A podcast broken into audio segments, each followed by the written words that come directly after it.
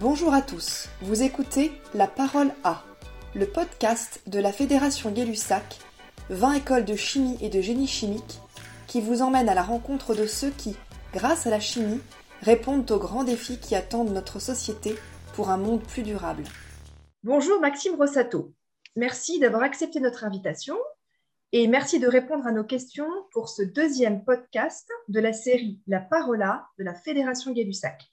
Maxime, vous êtes le nouveau président du réseau des jeunes chimistes de la Société chimique de France. Et donc là, on se parle depuis le Canada, où vous êtes aujourd'hui manager de laboratoire de spectrométrie de masse à l'Université de York au Canada. Merci à vous de m'avoir invité. Je vous propose qu'on commence tout de suite par une première question qui est peut-être simplement de rappeler à tous ceux qui nous écoutent ce qu'est la Société chimique de France et plus spécifiquement le réseau des jeunes chimistes de la SCF.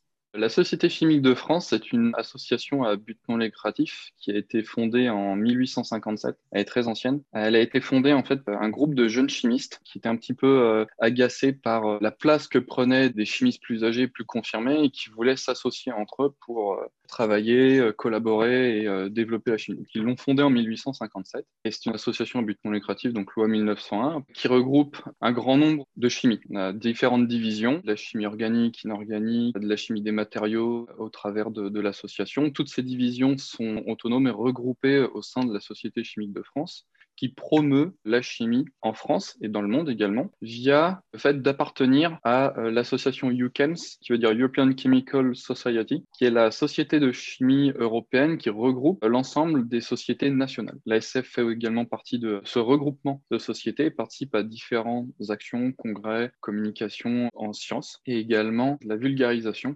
Chaque division a son, sa propre activité et la Société chimique de France est divisée en sections régionales. Il y a un fort ancrage régional dans chacune des nouvelles régions euh, de France, avec une certaine autonomie des actions locales. Et qu'en est-il du réseau jeune? Alors, est-ce qu'il est aussi ancien?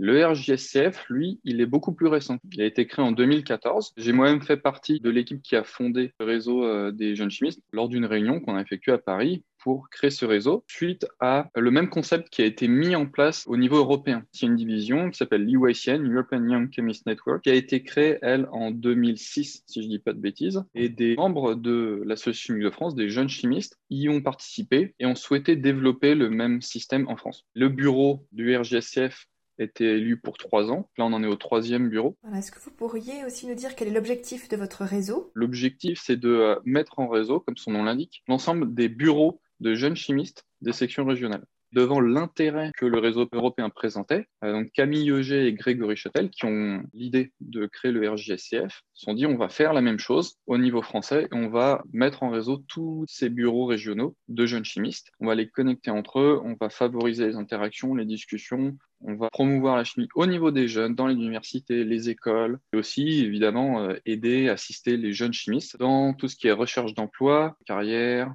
avec des ateliers, orienter les jeunes chimistes à différents niveaux. Ça, c'est l'objectif du RJSCF. Et alors, euh, quand vous dites euh, jeune, vous vous adressez à des personnes de quel âge? C'est-à-dire que euh, la petite anecdote que j'ai, c'est à propos d'un enseignant en chimie organique que j'avais à bah, CPE Lyon, justement, une des écoles de, la Fédération Gay-Lussac, qui disait Jeune en chimie, c'est très relatif. Parce que pour faire un chimiste, il faut beaucoup d'années d'études. Donc, on est encore jeune chimiste jusqu'à, on peut dire, 35 ans. En fait, le critère officiel qui est retenu au niveau du UCAMS et à l'ASF, c'est 35 ans. Faire partie du RGSF, c'est être membre de la SCF et avoir moins de 35 ans. Et aujourd'hui, vous avez combien de membres? On est entre 1000 et 1200 à peu près. Est-ce que vous avez des projets en vue, des projets à court, peut-être un peu plus long terme? Le premier projet, en fait, ça a été de monter une équipe au niveau du bureau quand je dis équipe, c'est des chefs d'équipe avec des membres d'équipe. C'est un concept qui fonctionne très bien au niveau de l'IOSN et que Camille et Grégory ont voulu reproduire et que j'ai poursuivi au niveau de ce nouveau bureau. on a des réunions régulières pour maintenir la cohésion et suivre les actions ça discute, on donne envie aux gens, on leur dit, on leur donne un petit cadre de travail et voilà, ils ont envie, du coup ils s'investissent. Euh, les autres projets qu'on a, évidemment, il y a de la médiation scientifique et de la vulgarisation qui est très important pour parler aux jeunes. On a des idées de euh, discussion avec des classes de lycée, licence master, avec des professionnels. C'est vrai que la pandémie a accéléré ou facilité, on va dire, ce type d'événement parce que on se rend compte que maintenant ça, ça devient presque un réflexe, dire bon, on se fait une réunion sur Zoom ou sur je sais pas quel euh, autre logiciel de visio, puis on fait une conférence et on parle. Et on peut aussi permettre d'engager des gens un peu partout dans le monde. Et ça donne une certaine facilité. C'est extrêmement pratique pour pouvoir organiser ce genre de choses, à distance aussi, tout en ayant la proximité des gens. Est-ce que vos webinaires sont ouverts à tout le monde Ça va dépendre des sujets. On prévoit des webinaires qui vont être axés sur la participation de jeunes doctorants dans les labos pour les exercer à l'oral, la présentation, la réponse aux questions. Là, ça va être des sujets un peu techniques. Et on essaye aussi d'organiser des webinaires plus sur des sujets transversaux, disons, les compétences, pour le, l'emploi, et aussi des sujets plus sociétaux, du style le recyclage ou l'économie circulaire, le changement climatique. Le fait d'avoir ce genre de webinaire, c'est une occasion en or pour engager les, gens. Récemment, on a eu un, un, webinaire assez long avec différents intervenants. On a invité une personne de la Société française de physique. Moi, j'ai appris une chose, répondre à la question comment, c'est trouver des solutions et avoir une vision optimiste. Et je trouve que c'est très intéressant de pouvoir orienter les webinaires dans ce sens-là. On est en train de réfléchir à un projet de podcast, justement, qui pourrait euh, se recouper avec euh, les webinaires, avec des jeunes chimistes ou des jeunes experts comme intervenants. On estime que c'est un, moyen très intéressant de promouvoir euh, la chimie. Avec la chimie, on fait énormément de choses magnifiques. C'est dangereux, un peu comme beaucoup de choses, et il faut, les il faut connaître ces dangers. Il y a des thématiques qui circulent en ce moment au niveau de l'IYCN et du RJSCF autour de la sécurité dans les labos, euh, qui a beaucoup progressé euh, sur euh, 40 dernières années. Il y a énormément de choses qui ont été faites là-dessus et c'est important de le savoir. Vous-même, je crois, diplômé d'une école de la FGL, est-ce que vous pouvez peut-être nous dire un mot, partager un mot de votre formation et puis de votre parcours? Je suis allé à CPE Lyon et donc j'ai fait deux ans de classe prépa intégrée, ensuite trois ans d'école d'ingénieur. Première année, deuxième année, c'est deux années de prépa. Troisième année, c'est l'entrée en école d'ingénieur qui est assez générale. La quatrième, on commence à avoir un peu plus de spécificité, des modules d'orientation sur différentes thématiques. Moi, j'étais dans la partie chimie, génie des procédés. CPE Lyon, il y a la possibilité entre la quatrième et la cinquième année de faire une année euh, en entreprise. Moi, j'ai fait une fois un an en Allemagne, à Munich, j'ai appris énormément de choses. Et cinquième année, j'ai fait un master 2 euh, chimie organique et synthèse des molécules bioactives à l'université de Lyon, en parallèle avec la dernière année à CPE Lyon. À l'issue de ça, je savais que je allais faire une thèse. Je savais depuis l'âge de 15 ans. J'ai fait une thèse en spectrométrie de masse, euh, synthèse peptidique et un peu et pharmacologie. Et euh, suite à ça, euh, bah, j'ai cherché un emploi. Ça a été, euh, ça a été une belle opportunité que j'ai eu de faire un VIE au Canada. VIE, c'est l'opportunité en fait de travailler dans une branche d'une entreprise française à l'étranger. Moi, j'ai travaillé à Sanofi Pasteur, très connu en ce moment. Ils font des vaccins à Toronto. Et donc, je suis resté, je suis resté au Canada, parce qu'à la fin de ce VIE, j'ai trouvé le poste que j'occupe à l'heure actuelle, qui est MS Specialist. Je manage le laboratoire de spectrométrie de masse de l'Université de York. Et Maxime, qu'est-ce que vous aimez dans le poste que vous occupez aujourd'hui? Il y a le sentiment d'aider les gens qui viennent, euh, viennent me voir, parce que ça va être des étudiants, des entreprises qui ont besoin d'analyser des molécules. Je vais leur dire euh, ce qu'ils cherchent, est-ce qu'ils l'ont, dans quelle proportion? Ils ont besoin d'analyser leurs échantillons parce qu'ils doivent répondre à une question scientifique et l'analyse va appuyer leur théorie, leur thèse, etc. Je dois maintenir en forme mon instrument d'analyse. Euh, donc, il y a un entretien régulier, de la maintenance, euh, il y a toute une partie gestion de labo. Donc, on parlait tout à l'heure de euh, communication, marketing et autres. Il y a tout un suivi financier aussi. Pour ce travail, j'ai une grande autonomie et ça, j'apprécie beaucoup. L'industrie, dans, mon cas, le, passage Syncfaster, c'est ça qui m'a apporté.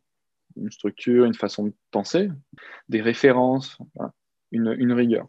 Donc ça, c'est important. J'apprécie beaucoup cette euh, autonomie. On est très loin de l'image du chercheur en chimie euh, tout seul derrière sa paillasse. Euh, on voit vraiment à travers les relations humaines euh, et puis aussi dans, la, le fait de pouvoir être force de proposition. Je trouve ça très intéressant les jeunes aient cette image-là hein, de ce qu'est un chercheur en chimiste.